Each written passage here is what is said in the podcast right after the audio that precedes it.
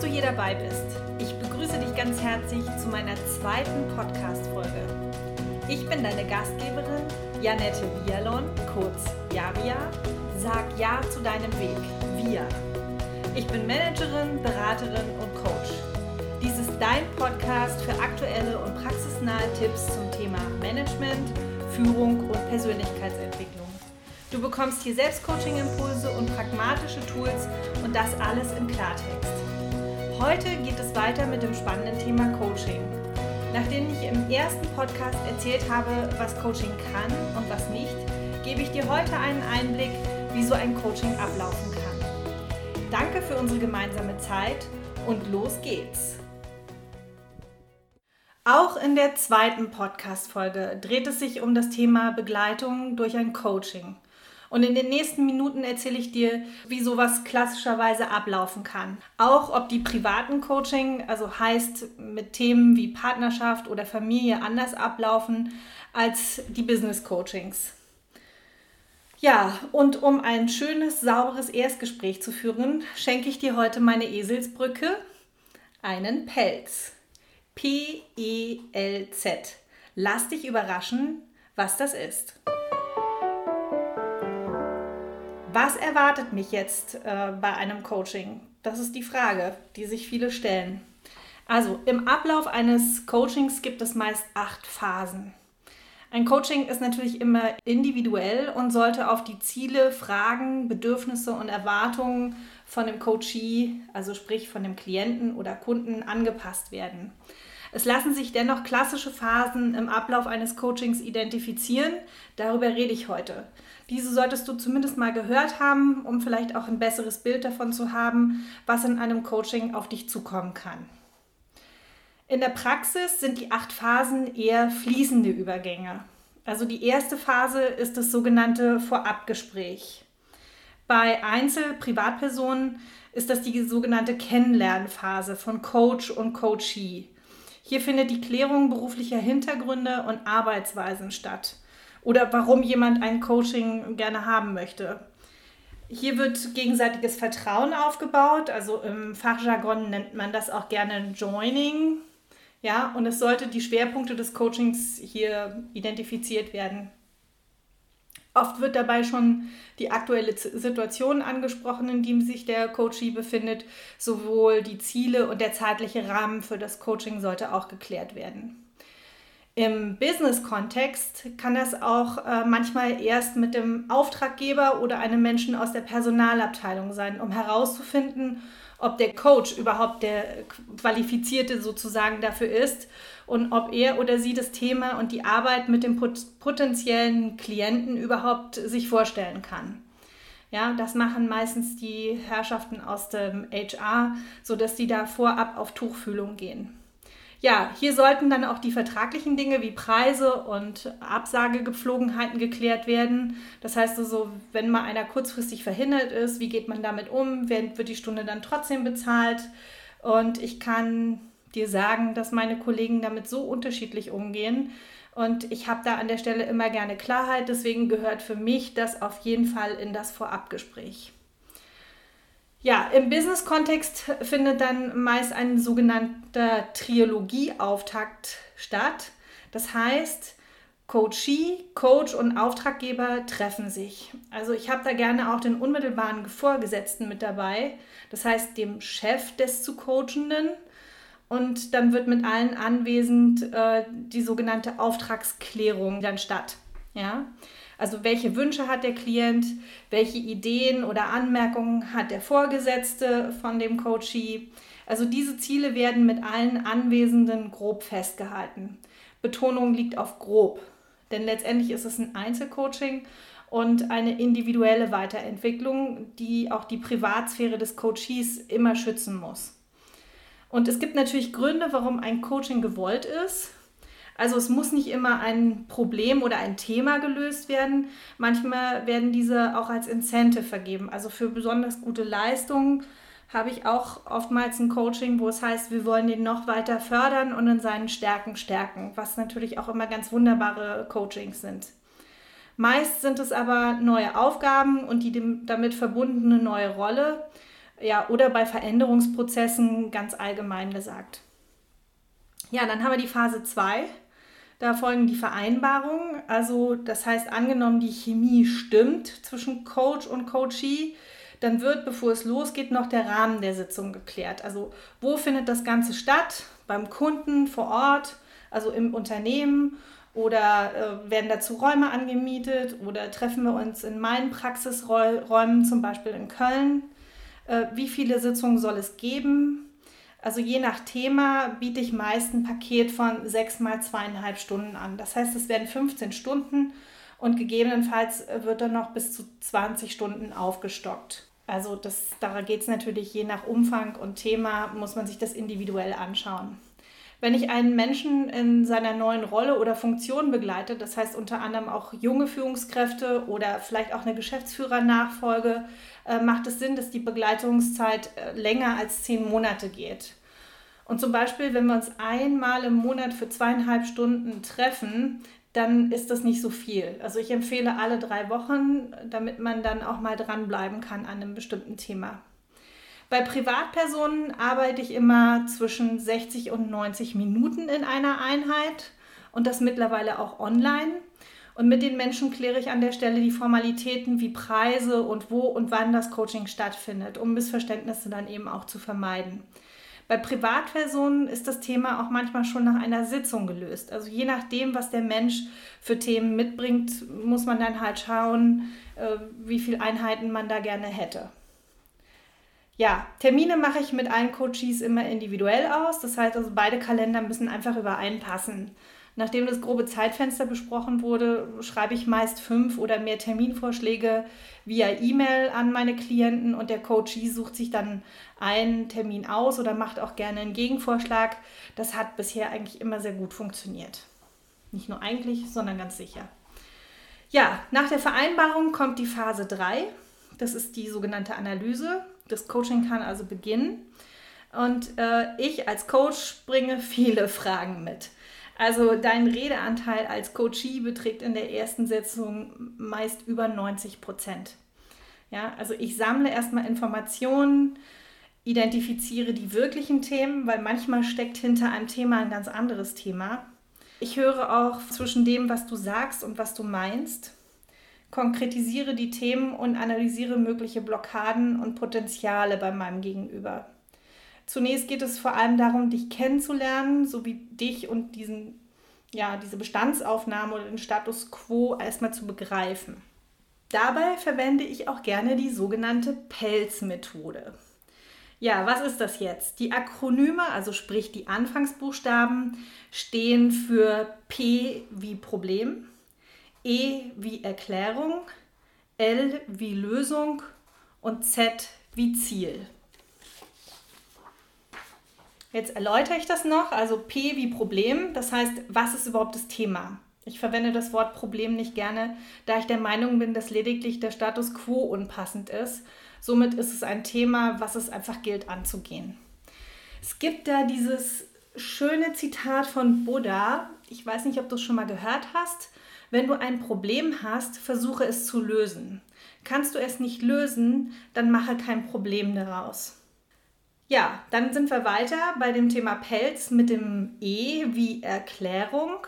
Also das heißt, da kannst du dich erklären, wie kommt es dazu. Äh, du kannst das näher erläutern, das, das Thema, was du hast. Ähm, hier geht es mir darum, eine Übersicht von deiner Welt und deiner Landkarte zu bekommen. Und ich äh, versuche darin einzutauchen, um diese Ganzheitlichkeit zu verstehen. Dann haben wir den Buchstaben L wie Lösung. Also sprich, da heißt es, was hast du schon alles ausprobiert? Ist ja wichtig zu wissen, was du schon unternommen hast, um das Thema anzugehen und was funktioniert hat und was nicht. Und zu guter Letzt haben wir das Z. Das Z steht wie so oft für das Thema Ziel. Also was kann das Ziel sein? Wie geht es weiter im Prozess? Hier definieren wir, wo die Reise hingeht. Das ist sozusagen die Pelz-Methode. Hilft mir auch bei spontanen Erstgesprächen, die mir in Unternehmen nicht selten passieren. Also Beispiel, jemand fängt mich auf dem Flur des Unternehmens oder in der Kantine ab und möchte gern checken, ob ein Coaching für ihn oder vielleicht auch für einen Mitarbeiter in Frage kommt. dann wende ich meine Eselsbrücke, die Pelzmethode, auch sehr gerne an. Ja, und auch bei mir sehr beliebt sind die Skalenfragen beim Erstgespräch. Also ich frage sowas wie auf einer Skala von 1 bis 100, bei wie viel Prozent bist du schon auf dem Weg zu deinem Ziel? Oder auf einer Skala von 1 bis 10, wie erträglich ist die Situation für dich? 1 würde bedeuten völlig unerträglich, ich mag hier gar nicht sein. Und 10 ist alles super, ich bin gerne hier. Damit kann ich gut auf der Skala einschätzen, wie sich das Thema verlagert und wie sich das für dich da auch darstellt. Und dann habe ich in der Auftragsklärung immer noch meine Lieblingsfrage. Wer hat was davon, dass alles so bleibt, wie es ist? Hierbei ist es wichtig zu wissen, gegen welche Kräfte Mann oder Frau hier anarbeitet.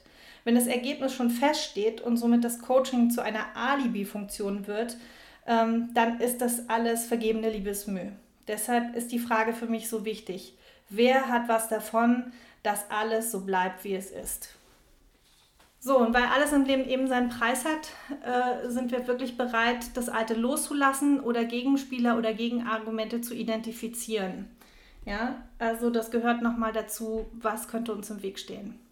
So, ich wiederhole nochmal kurz bis hierher die ersten drei Phasen. Das erste ist Vorabgespräch, im Business das Trilogie-Auftaktgespräch. Zweitens die Vereinbarung, der Kontext, der Rahmen. Und drittens der Coaching-Beginn, sprich die Analyse. Und jetzt kommt die Phase 4. Da geht es natürlich um die Veränderung als solches.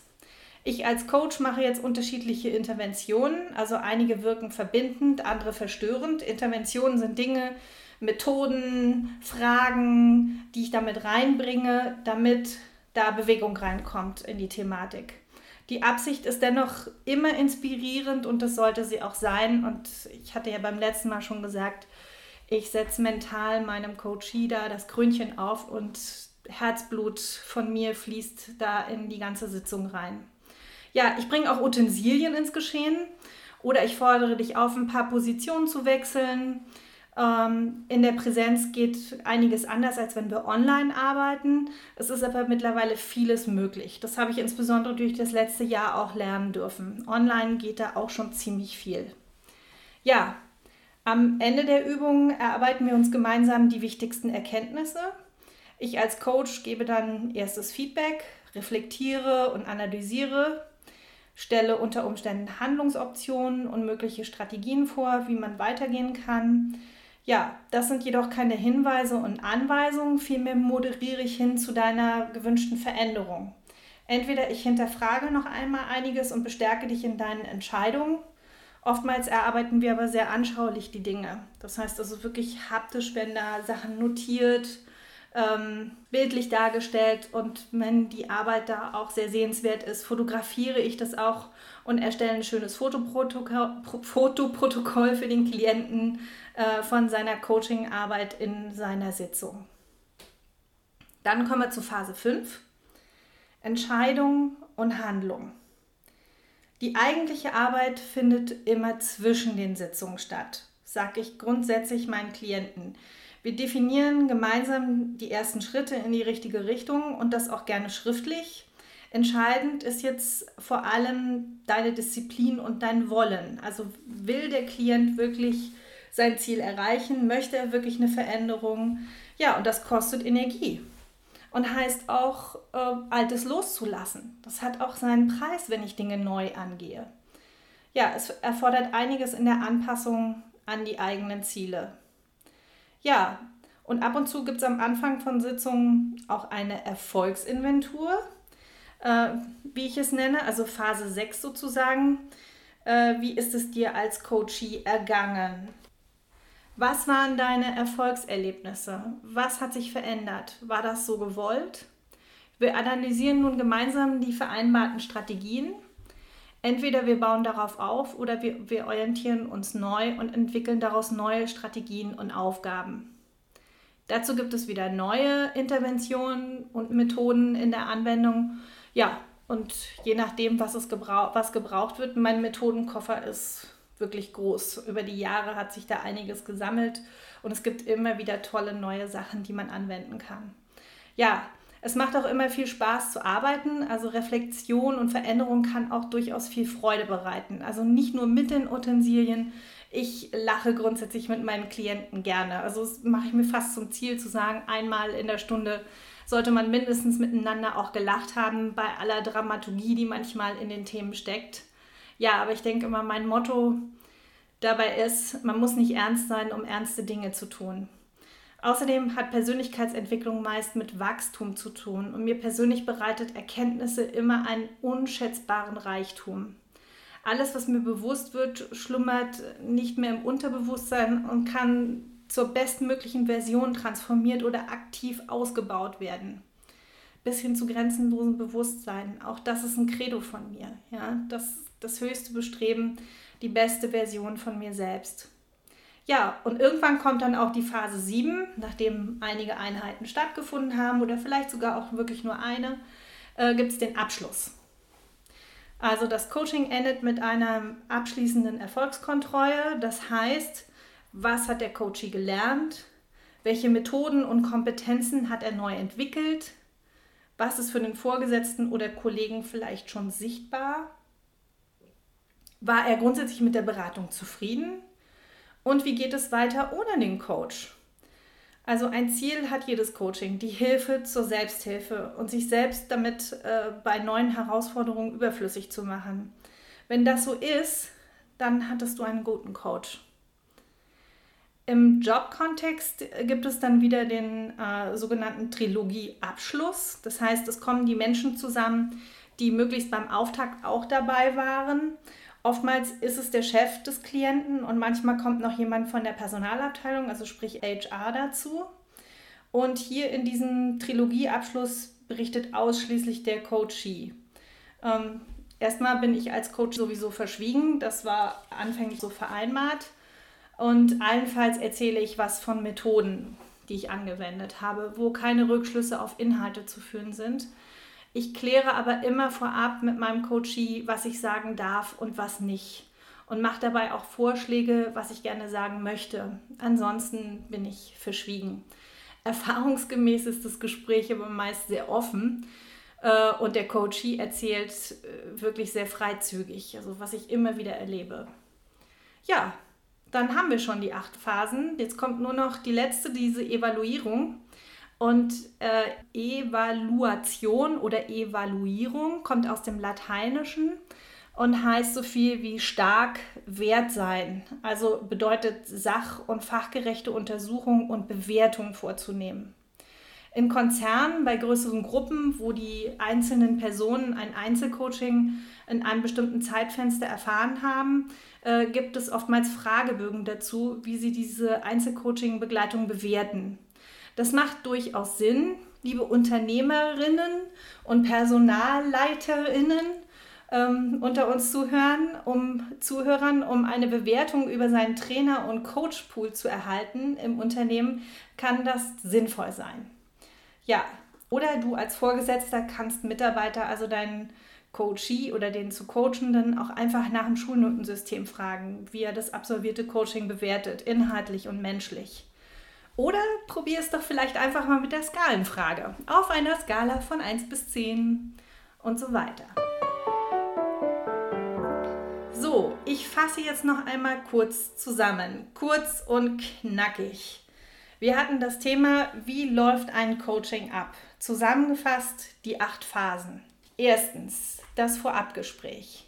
Im Business gibt es das Trilogie-Auftaktgespräch. Danach folgen die Vereinbarungen, dann kommt der Coaching-Beginn, also Analyse mit den mitgebrachten Themen.